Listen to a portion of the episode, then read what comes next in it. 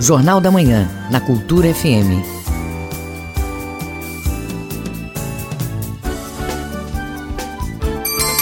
Sete horas em ponto. Bom dia, ouvintes ligados na Cultura FM no portal Cultura. Hoje, sábado, dia 19 de junho de 2021. Começa agora o Jornal da Manhã com as principais notícias do Pará, do Brasil e do mundo. Na apresentação, Joana Melo. Participe do Jornal da Manhã pelo WhatsApp 985639937. Mande mensagens de áudio e informações do trânsito. Repetindo, WhatsApp 985639937 os destaques da edição de hoje. Grupo de Carimbó participará de Festival de Música Online. O EPA inscreve para novo processo seletivo 2021.2. Distrito de Coraci celebra a festividade de São João Batista 2021.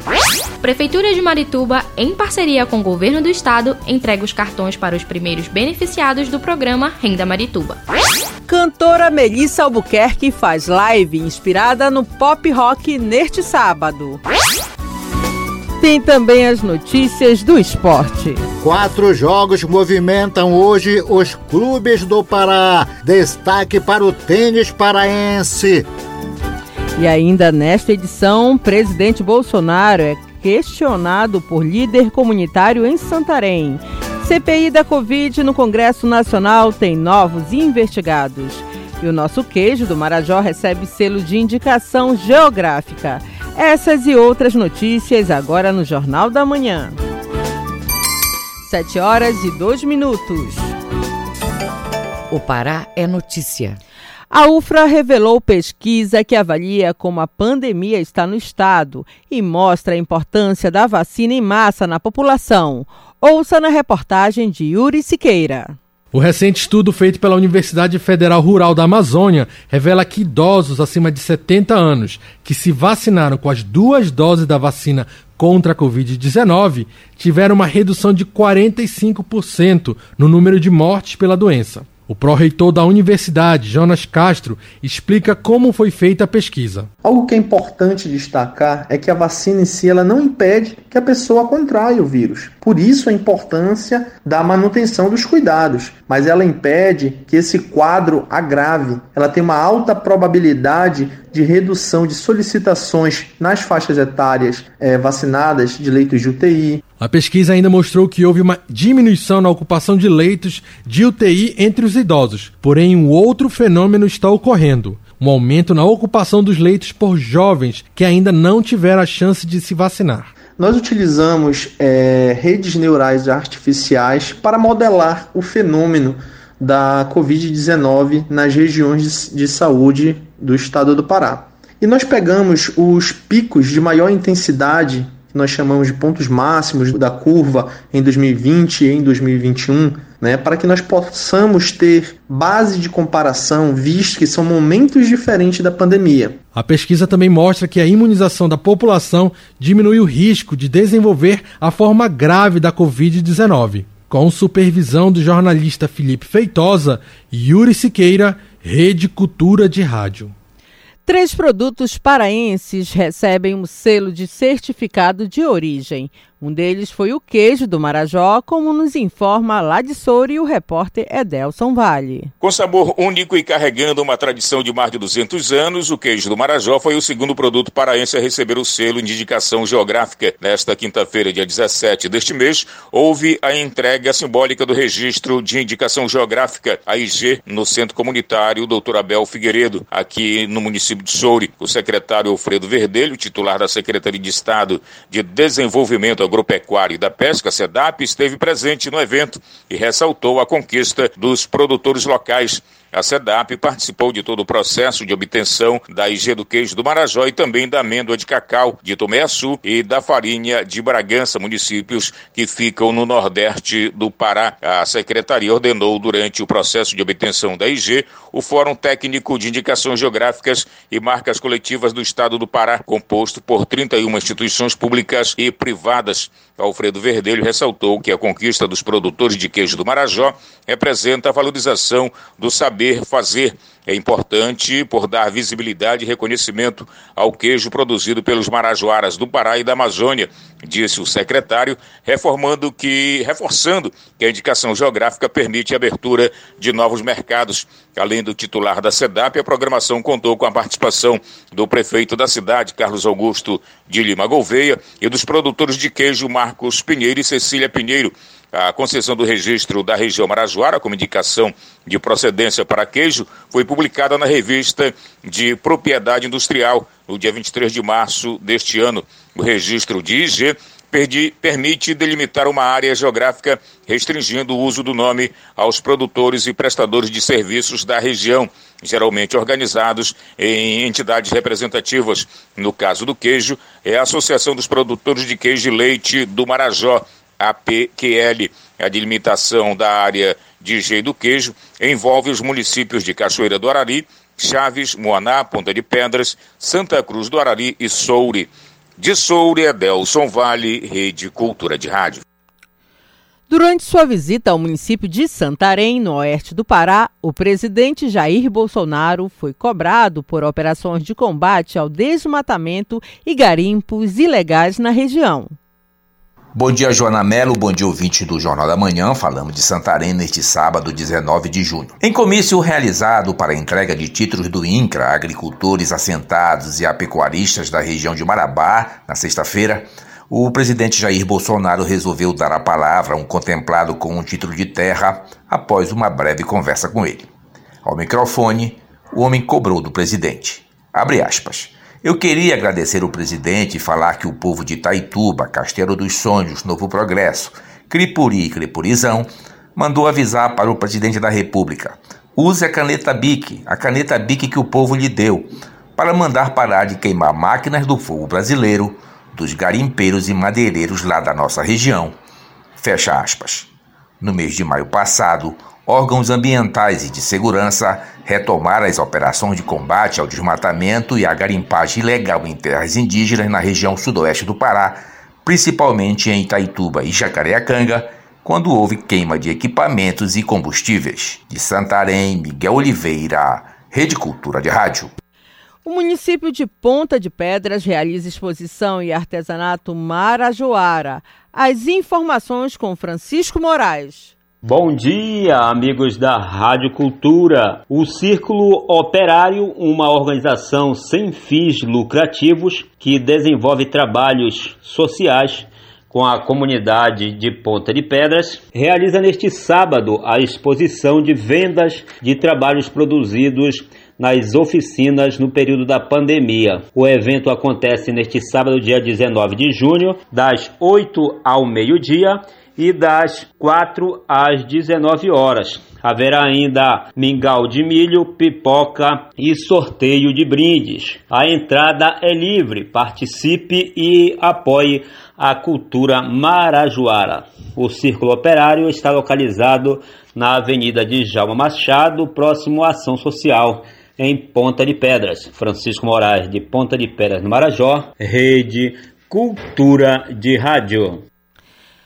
Oficina de empreendedorismo vai, vai ao interior paraense. As informações você confere agora no Giro pelo Interior com Felipe Feitosa. De 21 de junho até 8 de julho, empreendedores das regiões Tapajós e Xingu vão ter a oportunidade de receber orientações sobre temas relacionados ao empreendedorismo e acesso à formalização como microempreendedor individual. A unidade móvel do Sebrae vai estar em oito localidades. Cachoeira da Serra, dia 21 e dia 22 de junho. Castelo dos Sonhos, no dia 23 até o dia 25. Na Vila Isol, em Novo Progresso, no dia 28. Comunidade Alvorada da Amazônia, em Novo Progresso, no dia 29. Comunidade de Moraes de Almeida, em Itaituba, dia 30 de junho até 2 de julho. Em Caracol, pertencente a Trairão, nos dias 5 e 6 de julho. E no quilômetro 30, em Itaituba, nos dias 7 e 8 de julho.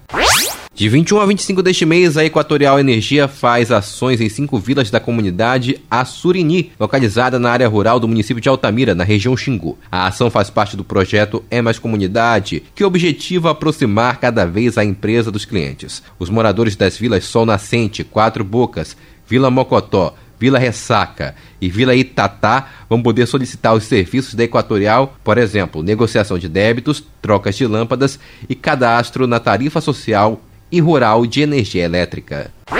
A Junta Comercial do Estado fez na última semana em Castanhal, na região Nordeste Paraense, o seminário José Itinerante, região Guamá, com o tema Integrando Novos Gestores Municipais à Rede Sim. As palestras ocorreram no auditório da Associação Comercial e Industrial de Castanhal, com presença de analistas, contadores e também público em geral. Nesta sexta, o evento foi no município de São Miguel do Guamá. Felipe Feitosa, Rede Cultura de Rádio.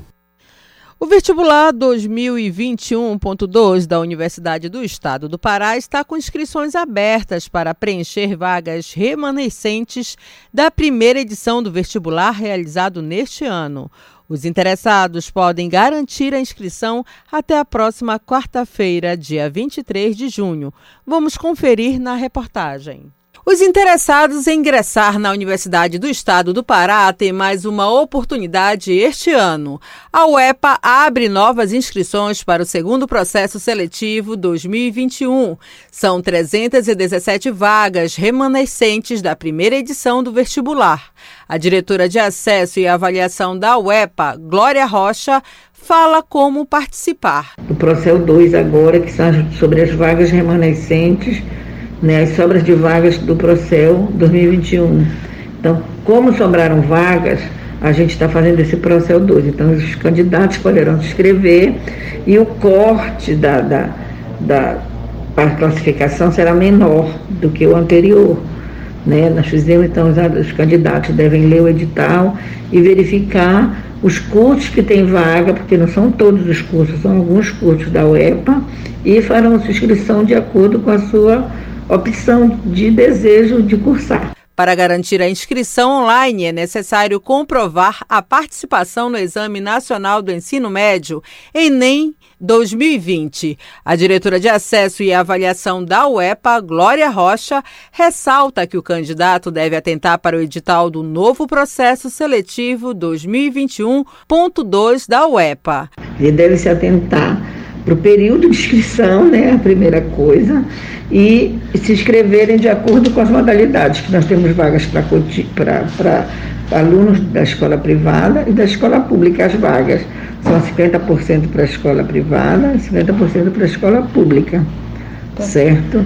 E então você tem que atentar para isso. Se ele for aluno da escola pública, ele pode se inscrever como aluno cotista. É importante ele atentar para isso. E o valor da inscrição, que é o mesmo valor do nosso processo, que é 60 reais. Então, anota aí, o prazo para inscrição vai até o dia 23 de junho, na próxima quarta-feira. E somente pelo site www.2.epa.br barra Procel. A previsão para a divulgação do resultado final do certame será até o dia 14 de julho. Joana Melo, Rede Cultura de Rádio. O trânsito na cidade. Agora você confere como é que está o trânsito em Belém com o repórter Marcelo Alencar. Bom dia, Marcelo. Bom dia, Joana Mello. Bom dia especialmente para todos os ouvintes do Jornal da Manhã. A movimentação do trânsito na rodovia BR-316, em ambos os sentidos, segue tranquila no trecho do entroncamento até o viaduto do Coqueiro. Situação também que se repete, Joana, na Avenida Almirante Barroso, em ambos os sentidos. Na João Paulo II, no sentido de Ananindeua para Belém, o trânsito, o trânsito segue moderado. Já no sentido de Belém para Ananindeua, segue leve. Na Pedro Álvares Cabral, o trânsito também está bastante tranquilo nessas primeiras horas da manhã deste sábado. Marcelo Lencar, diretor da redação do Rádio Jornalismo, para o JM, retorna no comando Joana Melo. Muito obrigada, Marcelo. Bom trabalho. 7 horas e 15 minutos. Ouça a seguir no Jornal da Manhã. Polícia Civil do Pará realiza concurso neste domingo. É logo mais, confira. Estamos apresentando Jornal da Manhã. Anjo dos Abismos, o livro de estreia de Rui Barata na poesia, acrescido de material inédito, será lançado neste 25 de junho, data em que o poeta completaria 101 anos. Vamos voar nas asas dos anjos de Rui. Anjo dos Abismos, dia 25, no Teatro Gasômetro do Parque da Residência, a partir das 19 horas. Ambiente controlado. Use máscara. Apoio Cultura, Rede de Comunicação. De segunda a sexta, às duas da tarde, na Cultura FM, Coletânea. Produção e apresentação, Paulo Brasil.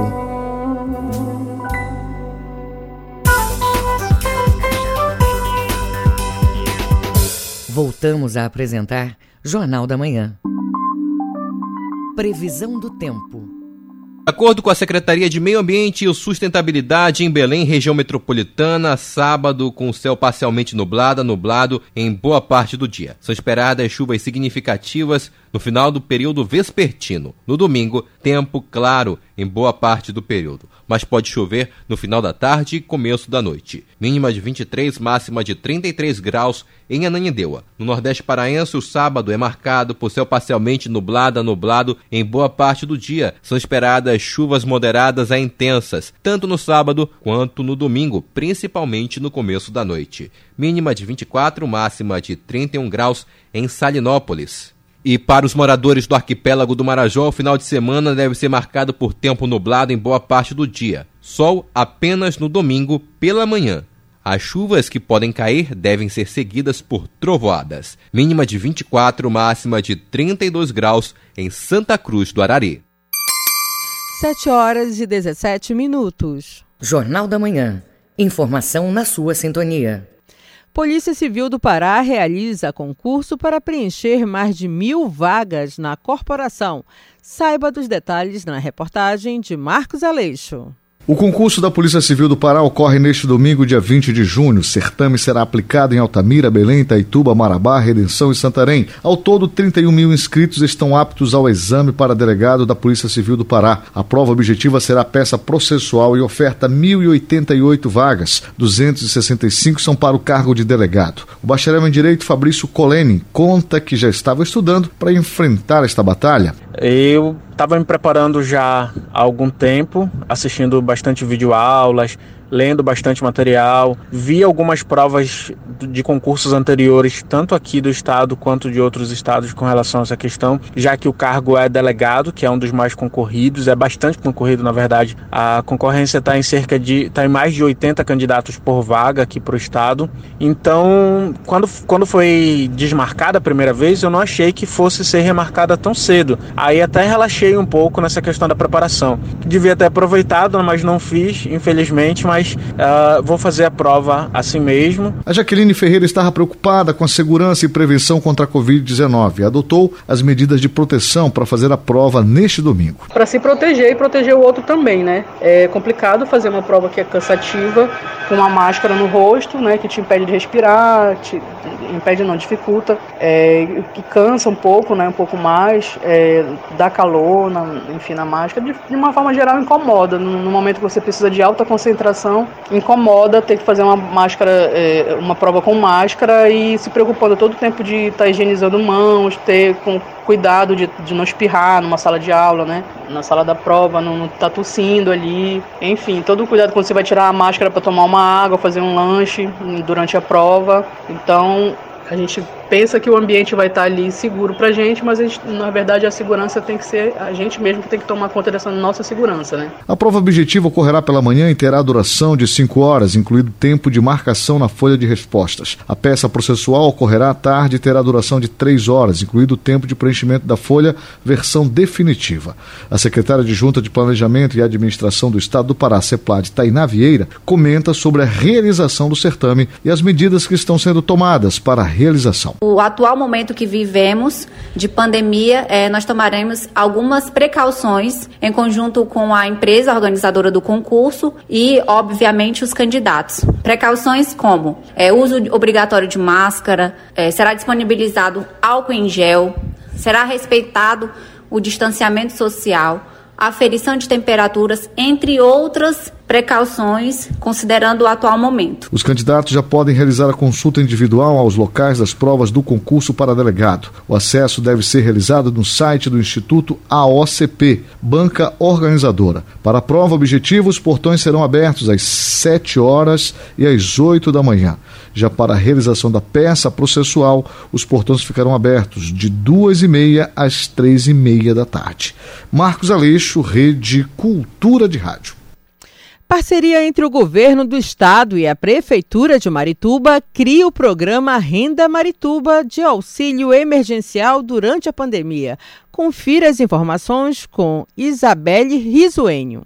O Renda Marituba é uma ação da Prefeitura de Marituba em parceria com o governo do estado, com o objetivo de diminuir os impactos financeiros e sociais causados pela pandemia da Covid-19 à população baixa renda do município. Delmiro Rocha é secretário municipal de assistência social de Marituba e traz mais informações sobre este projeto. O Renda Marituba é um programa eh, de uma ajuda emergencial né, para as famílias que sobrevivem com menos de um salário mínimo e que se encontram em situação de vulnerabilidade social e que tiveram também as condições financeiras é, agravadas pela pandemia da Covid-19. Neste primeiro momento, mil famílias serão beneficiadas, como afirma o secretário municipal de assistência social, Delmiro Rocha. Hoje nós estamos apenas é, entregando os cartões dos 500 primeiros né, que foram contemplados. E daqui eu acredito, no início do, do, do, mês de julho, vamos entregar mais 500, 500 cartões né, para as famílias que foram contempladas, que totaliza mil famílias. A solenidade de entrega do auxílio foi realizada no ginásio poliesportivo de Marituba, com a participação do governador Helder Barbalho e da prefeita de Marituba, Patrícia Mendes.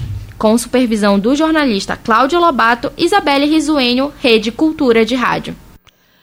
Acidentes de trabalho aumentaram entre adolescentes que estão em empregos formais. Confira na reportagem de Rafael Silva, da Rádio Agência Nacional. De 2012 a 2020, foram registrados 18 mil acidentes de trabalho envolvendo adolescentes de 14 a 17 anos de idade com emprego formal, segundo o INSS. No mesmo período, 46 jovens dessa faixa etária perderam a vida trabalhando. Somente no ano passado houve crescimento de 30% no número de acidentes de trabalho. Esses dados fazem parte do Observatório da Prevenção e da Erradicação do Trabalho Infantil, desenvolvido pelo Ministério Público do Trabalho e pela Organização Internacional do Trabalho. A coordenadora da Cor de Infância do MPT, Ana Maria Vila Real, analisa que o cenário atual agravado pela pandemia, favorece a prática por diversos motivos. Retração econômica, altos índices de desemprego, altos índices de informalidade, desproteção social, né, o desinvestimento na assistência social absurdo, né, jamais visto no Brasil, pouco acesso à seguridade social, baixa proteção previdenciária, baixa proteção trabalhista.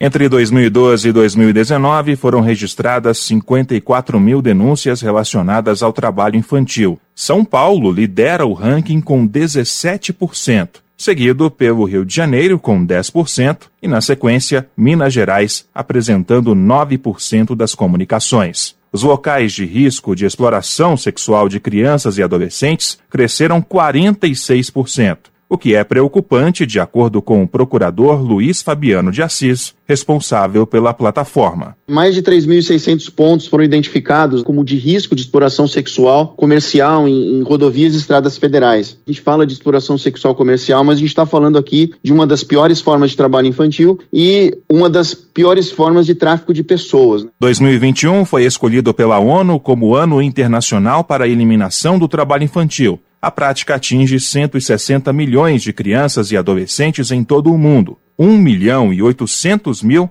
somente no Brasil. O diretor do escritório da OIT no país, Martin Han, cobrou ações efetivas do poder público. É urgente um somatório de atuações decisivas e articuladas entre governos, organizações de trabalhadores e empregadores e a sociedade civil para que possamos avançar e não retroceder na prevenção e eliminação dessa grave violação de direito. Ana Maria Villarreal concorda. A procuradora também manifestou preocupação com o estudo que vem sendo realizado pelo governo federal para alterar a lei da aprendizagem, o que pode reduzir a oferta de vagas para jovens. E eu não consigo entender essas investidas contra a aprendizagem profissional, que foi um instrumento concebido em 2000 para o enfrentamento do trabalho infantil, para que nós pudéssemos colocar nossos adolescentes nessa faixa etária no trabalho protegido. A legislação permite trabalhar somente a partir de 14 anos na condição de aprendiz.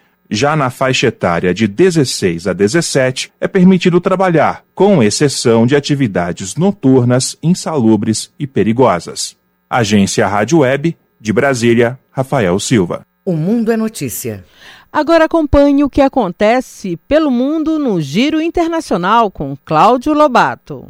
A pandemia não impediu que o número de refugiados e deslocados globalmente se intensificasse, aponta um relatório lançado pela Acnur, Agência das Nações Unidas para Refugiados, nesta sexta-feira. Só no ano passado, as pessoas em deslocamento e em busca de refúgio cresceram para 82,4 milhões, um número recorde. O ano de 2020 foi o nono maior com aumento ininterrupto de deslocamento forçado em todo o mundo. Pelo menos 1% da humanidade está deslocada e há duas vezes mais pessoas em trânsito do que havia em 2011. Mais de dois terços de todas as pessoas que fugiram para o exterior vieram de apenas cinco países: a Síria, com 6,7 milhões, Venezuela, 4 milhões milhões, Afeganistão 2,6 milhões, Sudão do Sul com 2,2 milhões e Mianmar com 1,1 milhão. Em comum, todos vivem algum tipo de conflito armado ou efervescência política em seus países de origem. A velocidade de transmissão da Covid-19 na Índia deve fazer com que o país alcance um milhão de mortes até agosto, previu a revista médica The Lancet em um editorial lançado há uma semana. A publicação ainda atribui a responsabilidade das mortes ao primeiro-ministro Narendra Modi e seus erros na gestão da emergência sanitária, o que classifica como uma catástrofe auto-infligida. Seu governo parecia mais decidido a remover as críticas do Twitter que tentar controlar controlar a pandemia, diz o artigo, ao culpar Nova Delhi por não prestar atenção ou tentar impedir o aumento sem precedentes de Covid-19 em todo o país. De acordo com o editorial, as autoridades da Índia erraram ao permitir que festivais religiosos prosseguissem apesar das advertências. Modi autorizou a realização do Kumbh Mela, festival religioso hindu que reuniu milhões de pessoas no dia 13 de abril, segundo a BBC. A ONU apresentou nesta sexta-feira seu plano de ajuda humanitária à Venezuela para 2021, que visa atender 4,5 milhões de pessoas por meio de 233 projetos que exigem um investimento de mais de 700 milhões de dólares. Esse projeto do Escritório das Nações Unidas para a Coordenação de Assuntos Humanitários, a OSHA, visa dar continuidade e expandir o impacto da resposta humanitária na Venezuela, disse John Haft, coordenador residente da ONU, em um comunicado. A ONU estimou o plano em 708,1 milhões de dólares, dos quais 83,9 milhões foram levantados de doadores internacionais. Em 2020, eles arrecadaram cerca de 258 milhões. O país, atingido por sanções, enfrenta a pior crise de sua história recente, com sete anos de recessão, hiperinflação e poder de compra estilhaçado, o que obrigou mais de 5 milhões milhões de pessoas a buscarem melhor qualidade de vida nos países vizinhos. Com informações da agência France Press, Reuters e BBC News, Cláudio Lobato, Rede Cultura de Rádio. O ouvinte no Jornal da Manhã. E o Jornal da Manhã abre espaço para o ouvinte fazer denúncias, sugestões ou reclamações sobre as questões da cidade. Quem participa hoje é. Vamos ouvir o ouvinte Estou aqui para falar que o mês de junho é o mês do orgulho LGBTQIA, mês de dar vazão ao orgulho de termos nos tornado quem somos, sem lesar a ninguém. E reforçar que a LGBTfobia é crime no Brasil. E se algum LGBTQIA tiver seus direitos lesados, que procure de imediato a Delegacia de Crimes Homofóbicos e Discriminatórios, que fica na Vertano Rocha 417. Aqui é Adriana Lopes, Rádio Cultura Cultura FM. Aqui você ouve primeiro. Nós acabamos de ouvir a, a ouvinte Adriana Lopes. É, a gente sempre abre espaço aqui né, para os nossos ouvintes fazerem denúncias, sugestões, e foi o que acabou de acontecer. Né? Então, a ouvinte que participou agora foi a Adriana Lopes. 7 horas e 30 minutos. Ouça a seguir no Jornal da Manhã. Esporte. Hoje, quatro jogos movimentam os clubes do Pará. O destaque é para o tênis paraense. Você confere todas as notícias do esporte logo mais. Estamos apresentando Jornal da Manhã. ZYD 233, 93,7 MHz. Rádio Cultura FM. Uma emissora da Rede Cultura de Comunicação. Fundação Paraense de Rádio Difusão. Rua dos Pariquis, 3318. Base operacional, Avenida Almirante Barroso, 735. Belém, Pará, Amazônia, Brasil. Voltamos a apresentar Jornal da Manhã. Tábuas de Marés.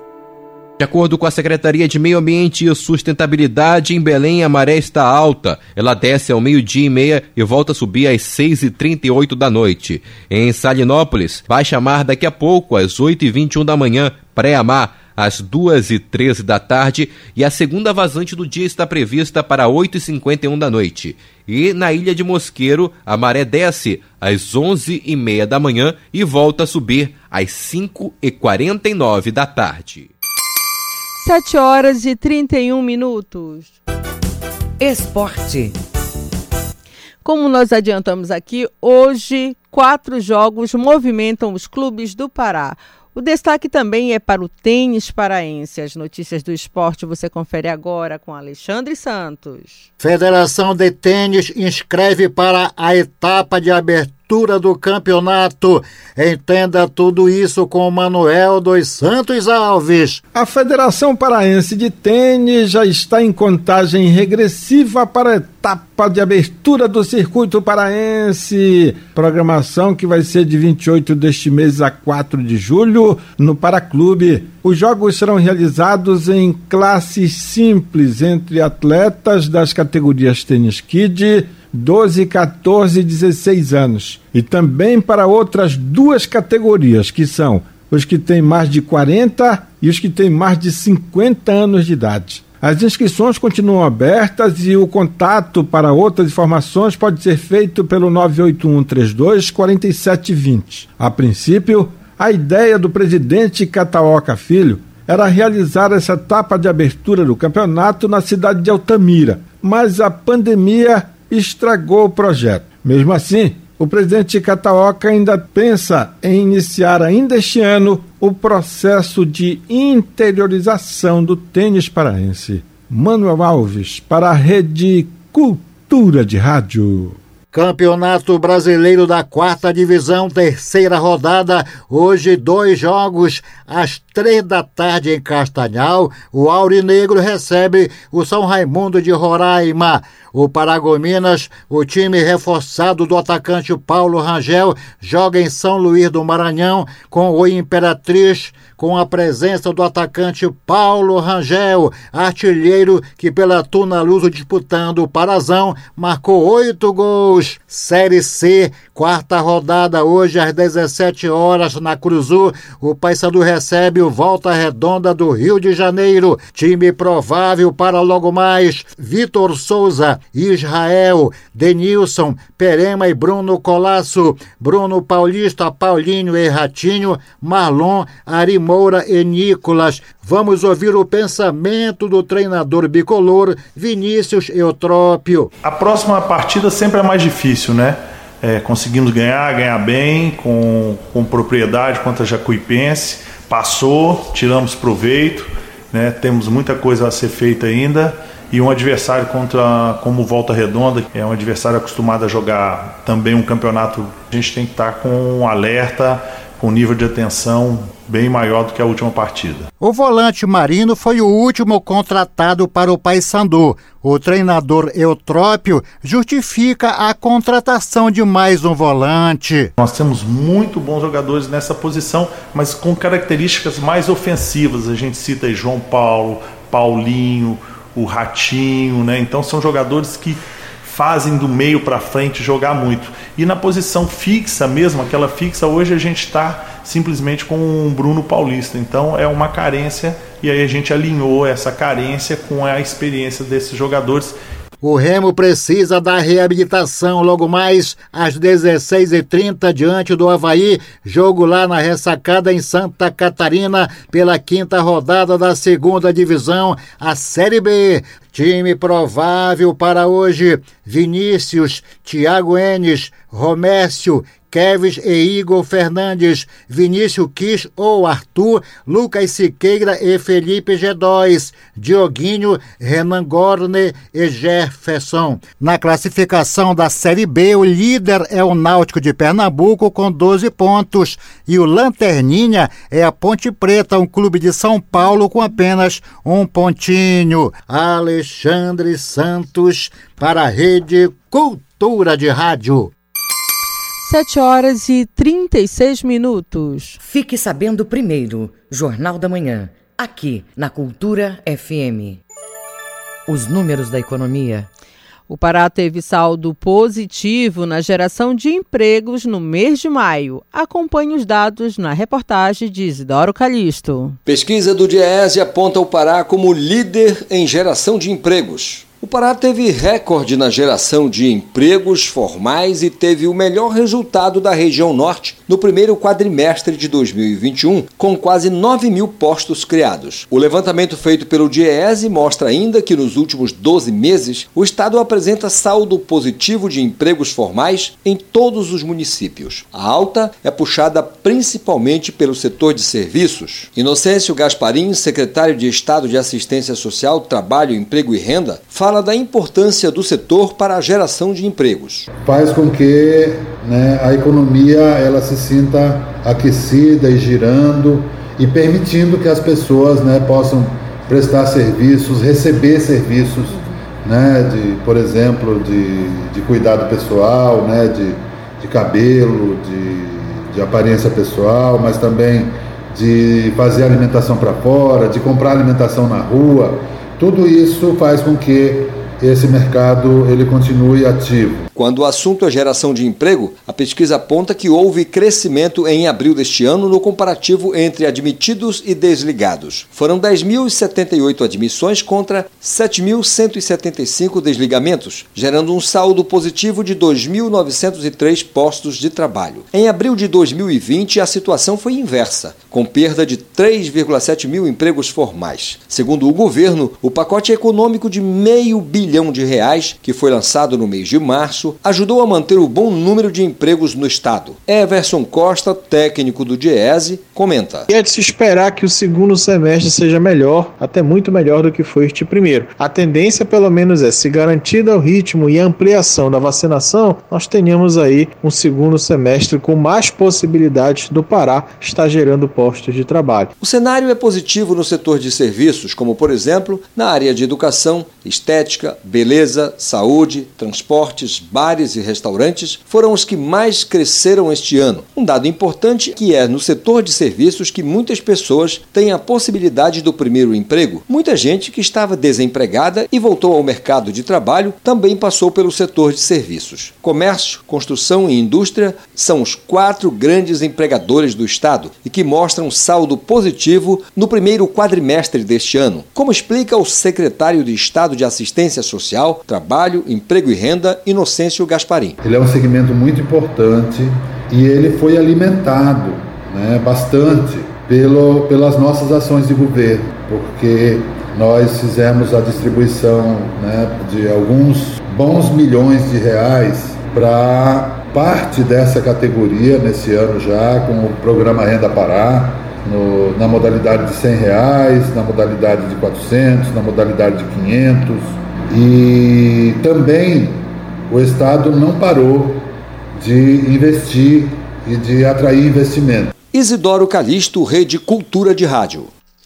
Vamos aos indicadores econômicos deste sábado com Cláudio Lobato. Após três dias consecutivos de queda, o crescimento foi alavancado pelas ações da Eletrobras, que dispararam após o Senado aprovar a medida provisória que abre caminho para a privatização da companhia. A empresa foi o destaque positivo com a maior alta do dia. O crescimento foi de 5,78% para a Elet 6 e 5,48% para a Elet 3. O Senado aprovou a MP na quinta-feira, abrindo caminho para a privatização da Eletrobras, holding gigante do setor elétrico brasileiro, por 42 votos a favor e 37 contra. O texto agora volta à Câmara dos Deputados. Ele precisa ser aprovado pelo Congresso Nacional até 22 de junho ou perde a validade. Na tarde dessa sexta-feira, antes da aprovação pelo Senado, o presidente da Câmara, Arthur Lira, afirmou que os deputados votariam o texto na segunda-feira. O relator da proposta, o relator da proposta, senador Marco Rogério, apresentou três versões do relatório em menos de 24 horas, com diversas mudanças, para conseguir os votos e aprovar a proposta. Ele incluiu jabutis, como são chamadas as adições de temas estranhos à proposta original. O dólar fechou o dia de hoje a R$ 5,06. O valor representa uma alta de 0,92% na variação diária. A moeda chegou a ir abaixo de R$ reais ao longo desta sexta-feira, mas subiu acentuadamente acompanhando o fortalecimento global da divisa norte-americana na esteira de comentários duros com a inflação de uma autoridade do Banco Central americano. Juros mais altos nos Estados Unidos tendem a favorecer a moeda norte-americana com ingresso de recursos de investidores que buscam retornos mais altos e, ao mesmo tempo, segurança. No entanto, considerando a variação semanal, houve uma queda de 1,5%. Ao longo do mês, a moeda norte-americana caiu 2,99%. No ano, o valor da divisa subiu 2,31%. O euro abre a sessão em alta de 0,62%, cotado a R$ 6,01 na venda. O grama do ouro hoje custa R$ 287,94 e o rendimento da caderneta de poupança com aniversário neste sábado é de 0,5%. Cláudio Lobato, Rede Cultura de Rádio. 7 horas e 41 minutos. Ouça a seguir no Jornal da Manhã. Paróquia de São João Batista e Nossa Senhora das Graças, no distrito de Coraci, está realizando festividade para o padroeiro. Você confere essas e outras notícias logo mais. Estamos apresentando Jornal da Manhã.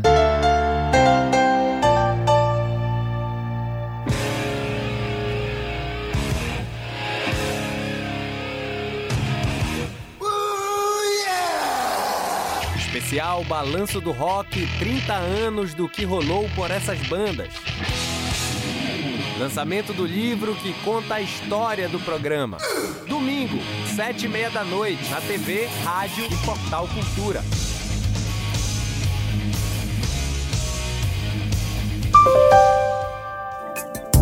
O bullying é um comportamento agressivo, presente na escola e no trabalho. Para combater essa prática, aprenda a identificar os tipos mais comuns. Bullying psicológico ou moral são ofensas, apelidos e insultos feitos pelo agressor para humilhar e isolar a vítima. O bullying virtual ou cyberbullying são agressões que ocorrem na internet. Esse pode ser o tipo mais perigoso. O agressor usa o anonimato e a exposição da vítima é ainda maior combata e denuncie o bullying. As imagens e costumes da região norte pelo olhar de Júnior Soares. Acabei conhecendo o Ronaldo Silva e essa conexão com o Ronaldo me levou para o lado de da, da cultura popular, de, de, entender dos mestres, né? Tão simples e uma música tão bonita. O universo amazônico de Júnior Soares no Brasil brasileiro, neste sábado, sete da noite. Voltamos a apresentar Jornal da Manhã. Previsão do tempo. Os dados da Secretaria de Meio Ambiente e Sustentabilidade mostram que para a região do Baixo Amazonas e Caia Norte, o final de semana deve ser marcado por um céu parcialmente nublado a encoberto. Chuvas tanto no sábado quanto no domingo. Mínima de 23, máxima de 32 graus em Almerim. No sudoeste paraense, o tempo fica parcialmente nublado a nublado em boa parte do período. Céu claro apenas na manhã do domingo. Mínima de 20, máxima de 33 graus em Pacajá. E no sudeste do estado, sábado é marcado por céu parcialmente nublado, principalmente na porção norte. Já nas outras áreas, tempo aberto. No domingo, baixa probabilidade de chuvas. Mínima de 22, máxima de 35 graus em novo repartimento. 7 horas e 44 minutos. Jornal da Manhã. Informação na sua sintonia. Casa de Cultura de Canaã dos Carajás realiza eventos para valorizar os cordões de pássaros juninos. Saiba mais na reportagem de Cláudio Lobato. O Pássaro Junino é uma manifestação de teatro genuinamente paraense que em breve pode ser reconhecida como patrimônio imaterial pelo IFAM, o Instituto do Patrimônio Histórico e Artístico Nacional. Atualmente, por falta de incentivos, essa manifestação cultural vem sendo ameaçada de extinção. Para incentivar a valorização desta tradição, a Casa de Cultura de Canaã dos Carajás promoverá uma programação especial sobre o tema neste mês. O gestor da Casa de Cultura de Canaã dos Carajás, Fernando Guerra, dá mais detalhes. Essa semana está acontecendo a oficina de leitura dramatizada de peças de pássaros juninos, é uma, uma expressão cultural tão emblemática é, do Pará é, que vem perdendo espaço e a gente precisa valorizar isso, valorizar essa expressão que é tão bonita, é, os guardiões, a, a, dramaturgia, toda a peça, é, é, uma coisa linda, então a gente precisa realmente estar é, tá valorizando isso e tá corroborando aí para esse tombamento dessa expressão como patrimônio material pelo IFAM, que está em vias de acontecer. A oficina de leitura dramatizada de Pássaros Juninos é apenas a primeira primeira parte da programação, que vem acontecendo desde a terça-feira e se encerra hoje via WhatsApp, sempre às 8 horas da noite, sob o comando da oficineira Taires Pacheco. A atividade contempla o estudo e a compreensão da dramaturgia, além da composição cênica dos personagens. E essa é apenas a primeira semana do evento. O gestor da Casa de Cultura, Fernando Guerra, dá outros detalhes da programação. Na semana que vem, a gente tem é, uma oficina de trajes juninos, é, ensinando os participantes a produzirem trajes juninos, desde a produção de croqui até a finalização dos adereços. Então, aí, para estar tá preparadinho com os trajes juninos para as quadras juninas do ano que vem. A oficina acontece de 22 a 25 de junho, também às 8 horas da noite via WhatsApp. E no dia 30 de junho, a gente tem uma palestra sobre pássaros juninos, o Teatro Popular de Pássaros Juninos e a Cultura Amazônica. Acontece também às 8 horas da noite, no dia 30, com o palestrante Rodolfo Sanches, que é ator, professor e pesquisador desse tema. A Casa da Cultura de Canaã dos Carajás é um espaço artístico e cultural aberto à comunidade que oferece gratuitamente atividades e eventos à população da região, beneficiando pessoas de todas as idades, classes sociais e origens diversas, especialmente crianças e adolescentes em situação de vulnerabilidade social. O gestor da Casa de Cultura de Canaã dos Carajás, Fernando Guerra, dá mais dicas. Toda a programação da Casa da Cultura de Cana dos Carajás é gratuita, virtual e aberta a toda a comunidade. É só mandar um WhatsApp pra gente pelo número DDD 94 992 20 3451. Repetindo, DDD 94 992 20 3451. E quem tiver interesse em saber de toda a nossa programação desse mês e dos próximos, é só entrar no nosso site, o www.casadaculturacanaá, com dois as.com.br. Eu espero que vocês curtam e aproveitem. Cláudio Lobato, Rede Cultura de Rádio. Agenda Cultural. No próximo dia 21 de junho, o público poderá acompanhar 24 horas de performances e lives musicais. É o Festival do Make Music, um evento internacional que envolve mais de 120 países.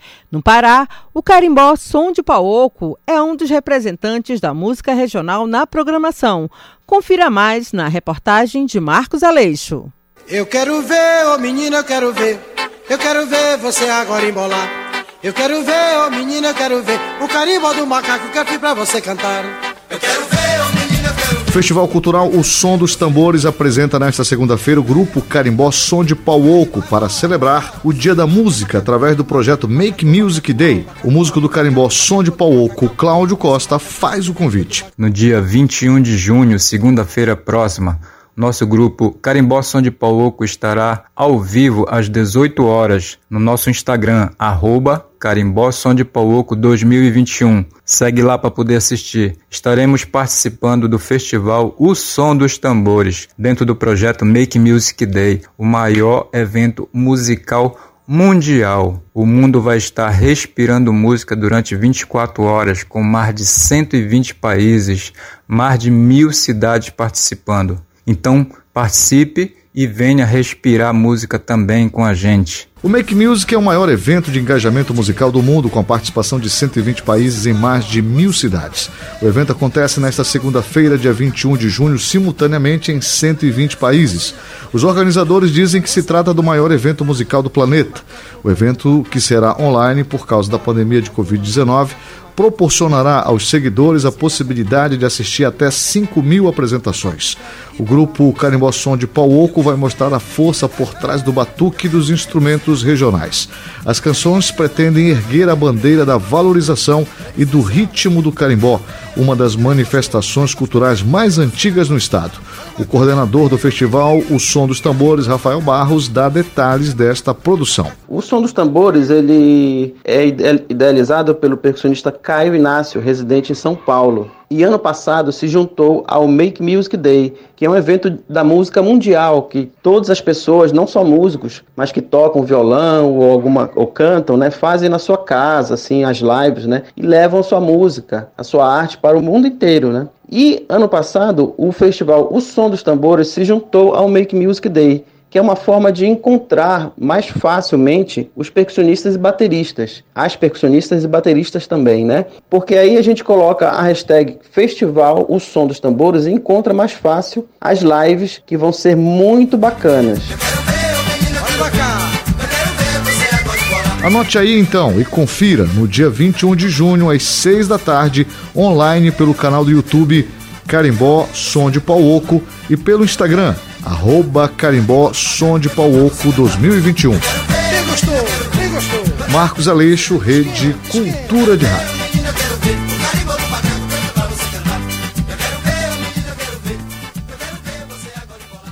Paróquia São João Batista e Nossa Senhora das Graças do Distrito de Coraci está realizando festividade para o padroeiro. Para participar das missas, que este ano tem padres convidados, é necessário retirar senhas. Quem tem as informações é o repórter Marcelo Alencar.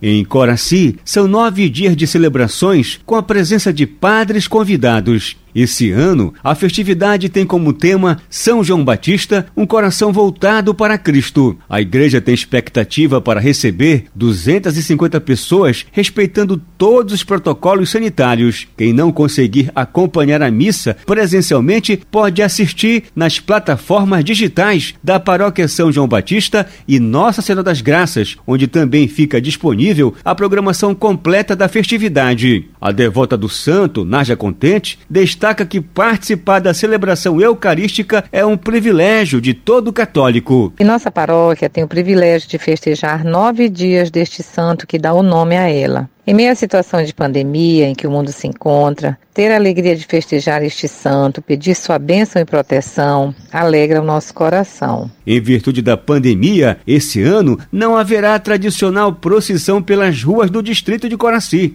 Em substituição, vai acontecer uma carreata no dia 24 de junho que sairá da paróquia de Nossa Senhora de Fátima às 6 horas da tarde em direção à igreja de São João Batista e Nossa Senhora das Graças, finalizando com missa celebrada pelo arcebispo metropolitano de Belém, Dom Alberto Taveira, às 7 horas da noite.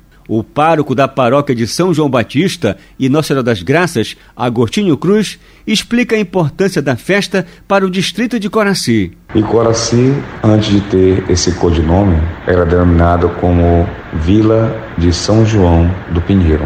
Desde os primórdios, é, Coraci foi dedicada como vila a São João. Então São João é o padroeiro titular de Coaci. Não é Nossa Senhora das Graças, ela é co-padroeira. Então o padroeiro titular é São João Batista e é sempre ele que marca a referencialidade da fé católica no distrito e por isso então tem essa importância também de cunho histórico. A festividade de São João Batista em Coraci iniciou no dia 16 e segue até o dia do padroeiro, 24 de junho. Marcelo Alencar, Rede Cultura de Rádio.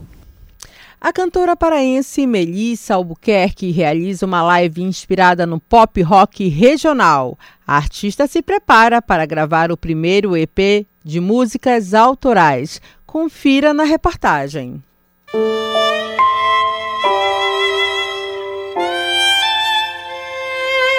Artista natural de Marabá e já gravou um CD, o Arrastão Cultural de Ananindeua, volume 1. E é com essa pegada regional que Melissa Albuquerque vai apresentar a live de hoje à noite. A cantora fala da inspiração e do apoio que encontra na família para tocar a carreira. Eu sempre digo que a minha maior referência musical o meu maior incentivo foram os meus pais, que desde antes de eu nascer, ainda na barriga da minha mãe, costumavam cantar e tocar violão juntos. No repertório do show online estão artistas paraenses como Marquinho Duran, Arthur Espíndola, Nilson Chaves e Madame Satã, além de sucessos do rock clássico nacional e internacional. Na live, Melissa Albuquerque vai trazer canções autorais como Sem Nome e De Tempos em Tempos.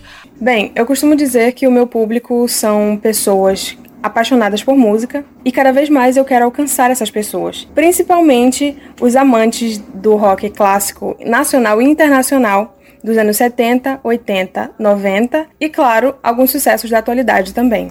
A live com o melhor do pop rock é neste sábado, às 19 horas da noite, no canal do YouTube da cantora Melissa Albuquerque Oficial.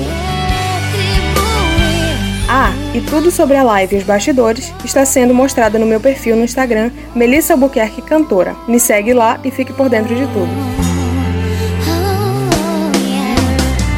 Joana Melo, Rede Cultura de Rádio. Esperando as cores pra existir. Assim até que te encontrei. Últimas notícias no Jornal da Manhã. Emopa incentiva grupos de doadores para ações neste sábado. A programação de estímulo à doação de sangue da Fundação Emopa, em referência ao Junho Vermelho, quer chamar a atenção da população para a importância da manutenção do estoque de sangue é, em toda a região metropolitana de Belém, no Hemocentro Regional de Marabá, Sudeste Paraense, e no Hemonúcleo Capanema, no Nordeste Paraense. Todas as ações têm o intuito de aumentar o número de coletas para atendimento satisfatório da demanda transfusional da rede hospitalar. Na capital paraense, a corrente de solidariedade vai contar com várias parcerias de instituições públicas, privadas e da sociedade em geral entre elas a Caravana Solidária com servidores da Vice-Prefeitura de Belém, Grupo Ciclos Mobilizados, Caravana do Acará, Grupo Insano Ação Social, Grupo de Colaboradores do Hospital Jean Bitar, da Igreja Adventista do Sétimo Dia, por meio do projeto Vida por Vidas, de São Brás, da Sociedade Bíblica do Brasil e Grupo de Funcionários do SENAC CIPA. Quem pode doar? Vamos lá. O cidadão que deseja fazer a doação de sangue precisa seguir os critérios básicos. Ter entre 16 e 69 anos, menores de idade deve estar acompanhados do responsável legal, pesar mais de 50 quilos, estar em boas condições de saúde, né? No momento da doação. E em casos de quem teve Covid-19, também pode voltar a doar, só precisa esperar 30 dias após a cura. Quem teve contato com pessoas que tiveram a doença deve esperar 14 dias após o último contato. Então fica aqui, né, o alerta, o aviso do Hemopa que está incentivando grupos de doadores para ações deste sábado. 7 horas e 58 minutos. Termina aqui o Jornal da Manhã deste sábado, dia 19 de junho de 2021. Na apresentação, Joana Melo. Se você quiser ouvir essa e outras ou outras edições do Jornal da Manhã, acesse a conta do Jornalismo Cultura no Kertbox.fm Outras notícias você confere a qualquer momento na nossa programação. Um excelente sábado para você e até segunda-feira. O Jornal da Manhã é uma realização da Central Cultura de Jornalismo.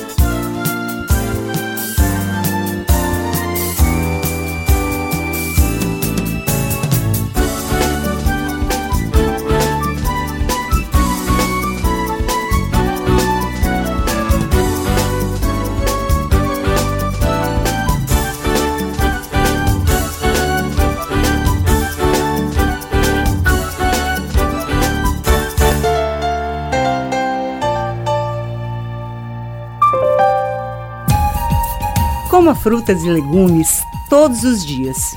As frutas têm nutrientes que garantem saúde e qualidade de vida.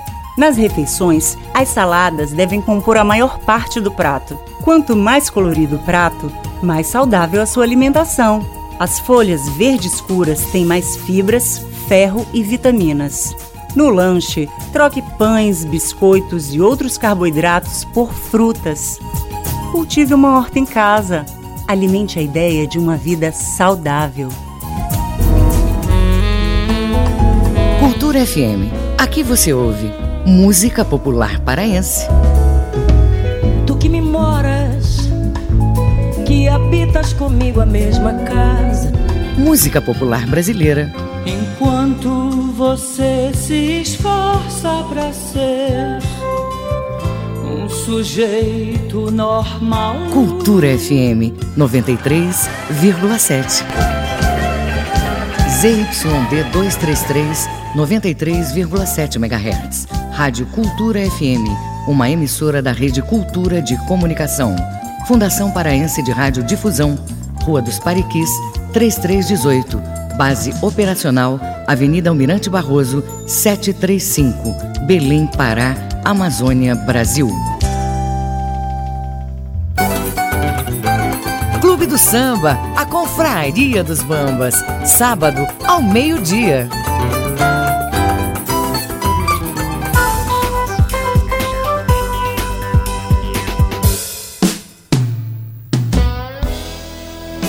Oito horas e um minuto. Bom dia, Belém. Bom dia você. A partir de agora ficaremos na sua boa e bela companhia até o meio-dia. E o nosso horário começa com um Sebastião com a música Efúgio. Muito